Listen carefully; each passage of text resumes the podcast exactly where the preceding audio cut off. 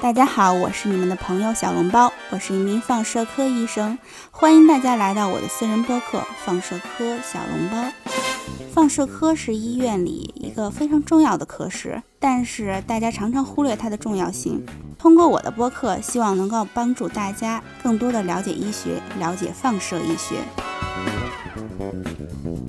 大家好，我是放射科小笼包，欢迎大家来到我的第一期节目。我邀请了我身边最最优秀的传媒人劲松辣妹和我探讨一个社会议题。Hello，大家好，我是辣妹。我们最近看新闻可以知道，字节跳动一个二十八岁的年轻员工猝死。嗯然后近年来我们发现猝死的年轻人越来越多，嗯，嗯，所以也越来越受到关注。是的，因为辣妹现在也是这个二十八岁嘛，所以其实对这个新闻看到的时候也挺挺有那种感同身受的。很多人说他这个突然离世，可能是因为他一来工作很忙，加班很多，同时他还锻炼，所以导致的他这个事情。那你怎么看呢？呃，这个加班无疑是一个猝死的重要诱因哈。嗯过度劳累，还有包括身体上的劳累、精神上的劳累，都会有可能成为压死骆驼的最后一根稻草，嗯会让我们发生一个突然的心脏骤停。大家会发现，近年来猝死的人为什么越来越多了呢？嗯是因为我们之前的媒体传媒不够那么的发发达呢，还是因为现在的人的数量确实是在增加？是因为之前我们闭塞不知道，还是因为现在人嗯对我也有这个疑问。那你觉得呢？从医生的角度来看呢？哎，这个确实是猝死的人群每年是逐渐增加的。嗯，辣妹，你知道我们国家每年大概会有多少人发生猝死吗？嗯，这我没法猜。那我我给你几个选项吧。A 八万嗯，B 八十万嗯，C 一百八十万嗯。，D 八百万。作为一个十四亿人口的国家，我觉得一百八十万肯定有。哎，辣妹真的非常的优秀，真的是哈。什么样的人容易发生猝死？这个问题啊，确实是一个好问题。那首先，我们就是要知道他有一些心脏疾病的人，包括你已经知道的和未知的心脏疾病。已经知道的指的是从小就能表对。对，你从小就知道，你可能会知道这个人就有先天心脏病的，他当然是要注意。嗯那有一些位置就是有一些特殊的遗传病，比如说是心律失常性诱使心肌病，类似于这种的，他可能到最后一刻，你死之前的最后一刻，你才知道他原来有这个病。嗯嗯，就是他之前没有任何的症状，这都是有可能的。但是这种一可能是有家族倾向的，嗯，嗯，所以你要注意一下你的家人是不是会有这个。嗯、明白。那如果是像这种突然发生的年轻人身上的，更可能的是原因是什么？就是太劳累吗？嗯，劳累是一个诱因，精神上的劳累和身体上的劳累，以及呃，我们现在年轻人可能有一些作息非常不规律哈，嗯睡眠减少就是失眠，嗯嗯，因为现在睡各个医院的睡眠科，你就可以看到就诊量，对，就诊量是越来越多了，很多人失眠啊，他常常晚上嗯长时间的睡不着觉，这是嗯对身体的一个非常大的损害，还有喝酒。嗯，喝嗯酒。还喝酒、暴饮暴食，就是一些嗯，商业和非商业的聚会里都会出现这种情况。来的很突然。如果是发生这，件事情的话，是一个但是像这个新闻里面的人，他说他是在健身房，其实给我们感觉他其实也在努力的去对呃平衡自己的身身体。如果互联网公司加班也比较多，如果加班比较多的情况下，还要健身吗？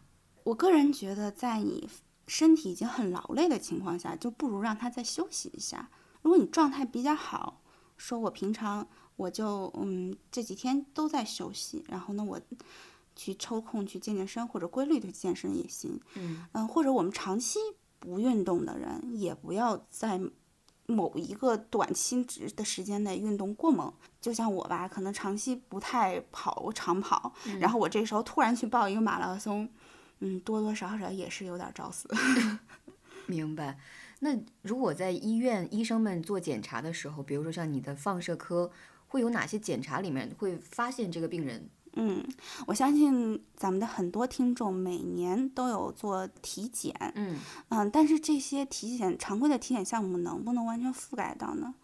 嗯，有一部分能覆盖到，比如说心电图啊，是一个很重要的检查。但心电图我去做的时候，感觉他只只查了那一小一小段儿。哎，对他这个辣妹的这个关注点非常的重要哈，因为常规我们体检的心电图就是你去躺上啊、很快，嗯。嗯，就查了那个一小会儿，所以他有些人如果说我最近经常的会觉得胸闷、气短，还有一些突发的晕厥这种情况，还有胸痛，包括腹痛，你都可以去查一查。如果医生觉得你的心电图不能给予太多的信息，他可能会再让你进一步做一个检查，就是叫 Holter。你有没有嗯听过 Holter 这个词啊？它就是二十四小时的心电图，嗯嗯其实就是我们身上背一个小仪器，嗯嗯然后你测你二十四小时的波动，它这个时间会比较长，当然就是准确性能提供的信息会更多一点。一般情况下，如果你的心脏节律或者各方面有问题的话，二十四小时的心电图确实是能够查出来的。这个心源性猝死就是当之无愧啊，是猝死里的第一大原因。所以心内科就是我们第一个。如果你觉得这段时间经常都会发生一些觉得胸闷、气短，嗯你觉得心胸痛的情况，嗯啊，当然第一个科你你要去沟通的科室就是心脏内科。嗯。除了这个二十四小时这个心电图之外，还有什么检查是嗯就是应该去做的吗？或者说嗯医生可能会让我们去做，然后通过这个来发现有没有这个 猝死的可能性？这个其实一般是对症了。另外一个就是我们可能这个时候不要过度的担忧，因为像年轻的女孩儿，像辣妹这个年龄的女孩儿，经常会出现一些低血压、低血糖的情况。哦，嗯，对，这个还是要做一个区分的。就比如说，嗯，明知道自己就是低血压，嗯嗯也是这个很常见，这从小到大二十多年都会出现的情况，你就没有必要那么紧张。嗯我一定要去查个底朝天。比如说你平常一点事儿都没有，最近频繁的出现一些嗯，让你觉得非常不舒服的症状，你就再去检查，然后对症。嗯，如果比如说你头晕啊，可能他会让你做一些脑部的检查，那长期的。有什么样的征兆吗？就是我们一个弦儿说，哎，这个征兆有点不对劲儿。嗯，我相信很多的平台公众号好像都跟大家提到过短期内的胸闷、胸嗯痛，但这时候我可以给你们提一个例子，就是嗯我自己的一个亲戚，也是比较年轻啊，四十岁就猝死了。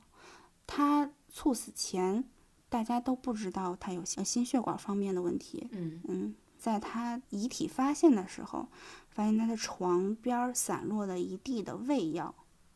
嗯这就代表他死前是有腹痛的，嗯嗯，所以他一直以为他可能就是胃部不舒服，嗯但但推测下来可能是右冠的梗阻，因为他右冠是贴着膈肌，嗯他这个右冠梗阻的话，可能就会刺激到膈肌，然后引起腹痛，嗯，嗯，我们似乎就不太会明白。嗯，想到这个冠脉的问题哈、但其实右冠猝死率比左冠梗阻的猝死率要更高一些。嗯，就是说，可能我们都反应不过来，以为自己是别的地方疼。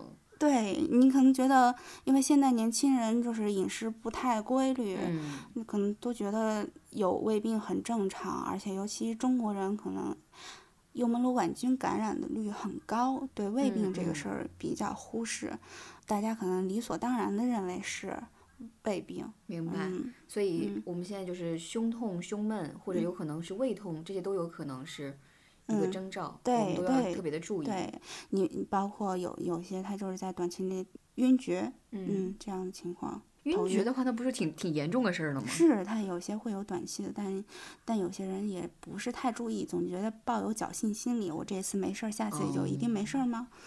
这不好说。明白。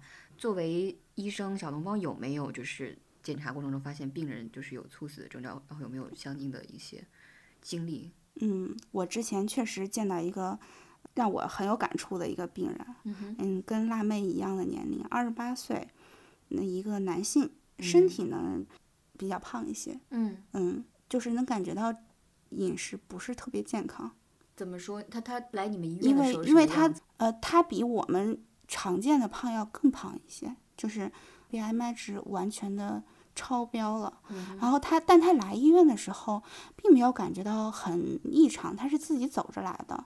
他来的时候，来医院的原因是什么？哎，他就是胸痛。嗯。当时的，因为他是夜班来的，嗯嗯。夜班的急诊医生也比较有那根弦，他嗯。一下就是嗯考虑到了有可能是主动脉夹层，嗯。于是他在夜班做了一个叫主动脉 CTA 的检查，嗯图像一出来，我们放射科就惊醒了，一说这个有主动脉夹层，而且有主动脉破裂的风险，嗯。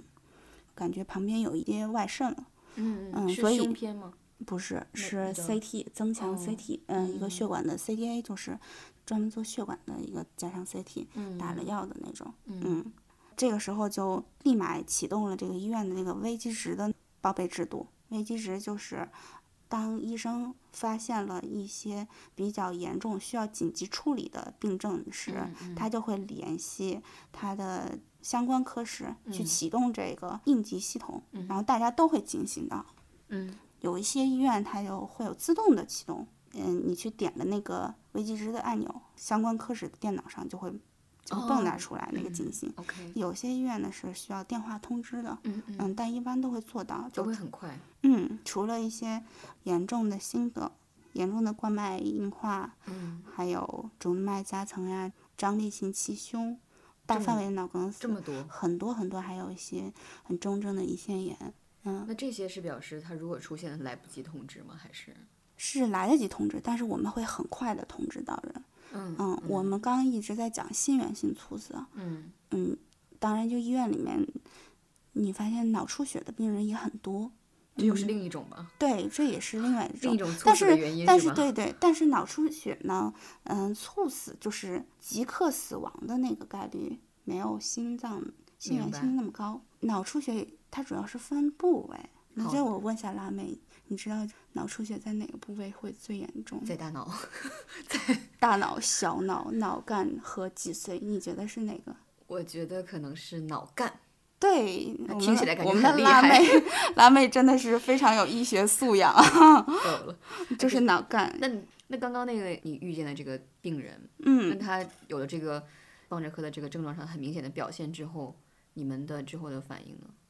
因为他之前是有长期的高血压，嗯然后嗯现在呢血压就会急剧下降，嗯这个肯定会对他有一些紧急处理，并联系到一些专业的心血管的嗯大夫去对他进行处理。但是这个病人真的是很不幸啊，没有来得及，嗯，确实把所有的该启动都启动了，但是当时他在医院没待几分钟，很快的人就嗯，他不是都可以自己走过来吗？哎是就是可以这么快，嗯，可以这么快，好可怕。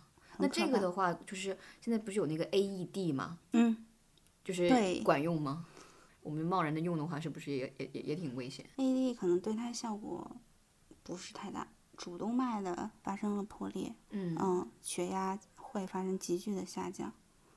其实我建议大家还是每个人都要学习一下，稍微的了解一下 AED，不要觉得它可能就是公共场所的一个摆设，随时有可能需要我们去充当那个救人者，嗯。去帮助别人。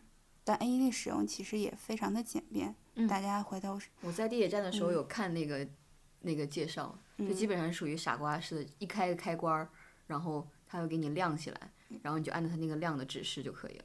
嗯，对，就是平常我们会看港剧，可能会印象深刻的就是那个大家一按电极，然后就说 clear 啊，因为它它放电的时候呢，我们确实是。嗯，周围人要要远离一下这个病人，因为他在放电的时候，那个那个电幅是非常大的，嗯，嗯，就会被电到。其 实这个的科普还是需要更多的去学习的，对吧？对也需要社会各界一起努力。但是如果从我们个人来说，这个猝死因为太多的这个新闻当中出现了，好像大家觉得就是离我们的生活似乎就是越来越近了。预防的办法嘛，因为刚刚小笼包也说了，这个可能性有很多，有可能是心脏的，有可能是啊、什么心哪个心室不同的心室是吗？还是个呃不同的心脏不同的位置，也有可能是脑血管。那这样的情况下，我们作为普通人的预防，似乎也变得就是很复杂了。对，这个预防就是，嗯，要渗入生活的各个点滴。像这个二十八岁的员工，他肯定平常也非常的注意，也是要注非常注重健身的一个人。嗯嗯，但确实有一部分我们没有办法完全能够预预防到的概率。嗯嗯，我们能做的是什么呢？就如果是你知道自己有一些基础病的情况下，嗯，高血压、糖尿病这些吗？哎，对，包括就我刚刚说的先天性的心脏病呀、脑血管病，可能有一些先天的变异情况下，就要格稍微注意。要比其他人更加绷紧一些，要保持一个良好的生生活习惯。再嗯加上体育锻炼是重要的，但是我们一定要注意循序渐进啊、要就我们也量力而不能一下到谷爱行凌的这个水平，对，我们就得循序渐进。不能一下到谷爱凌啊、也要稍微注意一下。嗯，其实好像还是日常大家会说那些注意健康啊，嗯就是注意饮食啊，注意睡眠这些。对，睡眠也是现代人非常缺失的一个点啊。那似乎这么说来的话，我们对于猝死这件事情真的还是比较无能为力的，大体上是有一部分，很突然。因为确实它是跟长期的熬夜以及工作压力有关系。嗯嗯但是我们可能作为一个打工族，嗯啊没有办法去改变这个社会现状，嗯没有办法去跟你的领导说我就不干了。所以在这个过程中，你自己要稍微的为自己考虑一下，要考虑一下家人以及自己的身体状况。当你觉得你的身体给你一些信号，嗯嗯。嗯，让你觉得非常的不舒服、剧烈的头痛呀，一些这个二十八岁的，就是就是这个互联网的这位离世的这位员工，他其实在运动的时候，他已经跟健身房的人说了，对他他自己也有感觉，就是他跟健身房的人说的他不舒服了，但好像就是还是没有来得及。哎，我个人也不知道这个现在健身房覆盖了多少啊，就是健身房有没有 AED 呢？嗯就辣妹常常去健身的这种，嗯，虽然他们已经好几天没有去健身，但我想一想没有。对我是觉得健身房确实也是一个猝死的高发地区。为什么健身房会是高发地区呢？因为运动型猝死的人确实还是挺常见的，运动就型就，是对我们可能常常会说人要挑战自己的极限，嗯哼，医生常常会觉得人还是有极限的，嗯，你不能一口就想吃成胖子。嗯运动是要循序渐进的。我们常常锻炼的人，也不要觉得我常锻炼我身体就倍儿好，忽视了这些。当你的身体快要撑不住的时候，不如适时的停下来。嗯，一定要看自己的极限到哪里。另外就是特殊的有一些哮喘病史的人，还嗯有，哎，包括他晚上有严重的打呼噜的这种人，可能会发生呼吸暂停，在晚上有一小有一小部分人会在睡眠中因为呼吸暂停就猝死了。嗯，还有当然就是烟酒成瘾的人，嗯晚上吃大肉喝大酒是很有可能造成胰腺炎的。胰腺炎也是一种非常着急的病哈。久坐的人，嗯嗯，比如说我们之前，嗯，经常会看到一些报道说，在长途飞机上嗯，容易发生下肢静脉血栓。那那那那是什么？嗯，因为就是你久坐了，然后血液的流动性就差了，嗯，形成了血栓，然后通过血液，嗯，堵塞到重要的器官，脑所以子坐飞机的时候突然离世的人也嗯有很多，也不是吧？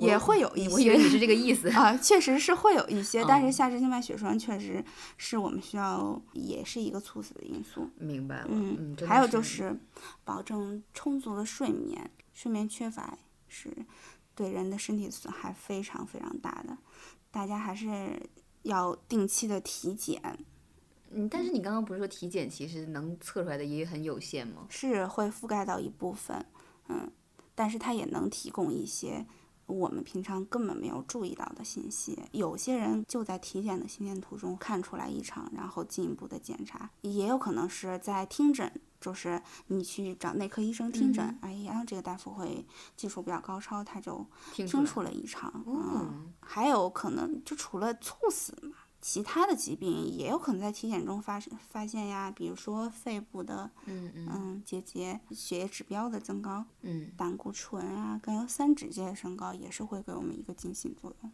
明白。嗯，整体来说，好像还是比较意外性的一件事情吧，它的发生的几率应该还是没有那么大吧。每年一百八十万人猝死，那你感受一下，每分钟大概会多少人猝死？对于中国的人口来说，其实，应它应该也不是最最多的就是死亡的。嗯，那那我们那我那我们来猜一下，非意外死亡的最常见的原因是什么？最多的原因是什么？非意外。对，就是非车祸呀，嗯，什么的。我觉得年轻人的话，其实如果要是说死亡的原因，肯定猝死会排在比较高的。嗯，因为年轻人的身体。就是年轻人正常人应该不会有太大问题，然后他算二十到三十岁好。对，因为这个阶段应该身体会是比较好的一个阶段。如果这这个阶段突然离世的话，那可能就是猝死或者是自杀会比较多。哎，基础类疾病应该会少一点吧？嗯，辣妹个人猜测，辣妹真的是一个非常非常有医学素养，不会是经常看媒体的人。排名第一的非意外死亡的原因是自杀。这就联系到我们刚刚说过的一个失眠的问题，嗯，就是除了我们身体上的劳累之外，精神上的劳累是需要大家非常注意的。民众的意识逐渐提高了，可能大家对这个精神疾病的宽容度也会高一些。它确实是一个可以发生在任何人身上的疾病，嗯，你不能说他是因为平常性格有问题。他不爱与人交谈，嗯，才会发病。不是的，任何人都可以，平常很开朗乐观的人也有可能发生这种情况。所以，这个抑郁症以及自杀是我们下一期的主题，是吗？那就看看我们下一期有什么样的社会新闻了。嗯，对，因为现在好像就是医学类的新闻到大家眼前概率越来越高了，也可能大家越来越在意了，也可能是这个确实事件发生的越来越让人心痛了，越来越让人觉得意外了，有点。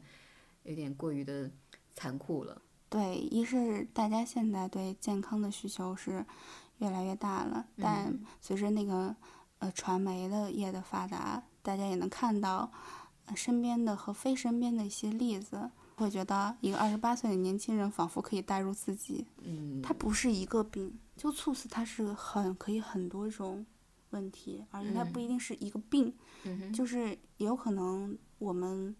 到头来就是没有查清楚他是什么病，呃，患者同意的话可能会用尸检去做一个确定，但中国很多传统的观念是不尸检，嗯，所以可能就只能再去推测，对。明白。那所以这是一个很不可控的一个，嗯，有一定的可控性，也有一定的不可控性。我我太严谨了，这个话讲的。我是觉得是这样的，嗯。明白了，我想大家听完这期节目也会对这个最近这条新闻有一个新的理解。觉得小笼包医生接下来也会用自己的这个专业知识，从放射科的角度，以及因为放射科是一个全科的医学嘛，对，平台科室会涉及到各个身体的各个部位，会跟各个科室去打交道，接近有一点点接近于全科，很深的东西是可以从放射科来发现的，能给大家提供很多。及时的信息，而且它是一个重要的佐证，一个客观的佐证。嗯，那么今天我们这期节目就先跟大家聊到这里，也希望大家越来越关注这个学科，也可以通过我们的聊天呢，来跟我们分享您对于这些话题的一个看法。然后我们也努力把这个播客呢做起来，然后让大家的关于健康的知识呢更加的丰富，然后都更加的健康。好，那请你说下第一期的这个结束语吧。那希望大家好好生活，嗯，放松心情，量力而行，嗯，享受生活的每一天，健健康康，但也不用过分的紧张，嗯，就是要享受生活。我的宗旨是，嗯哼，生活愉快，身体健康，下次见。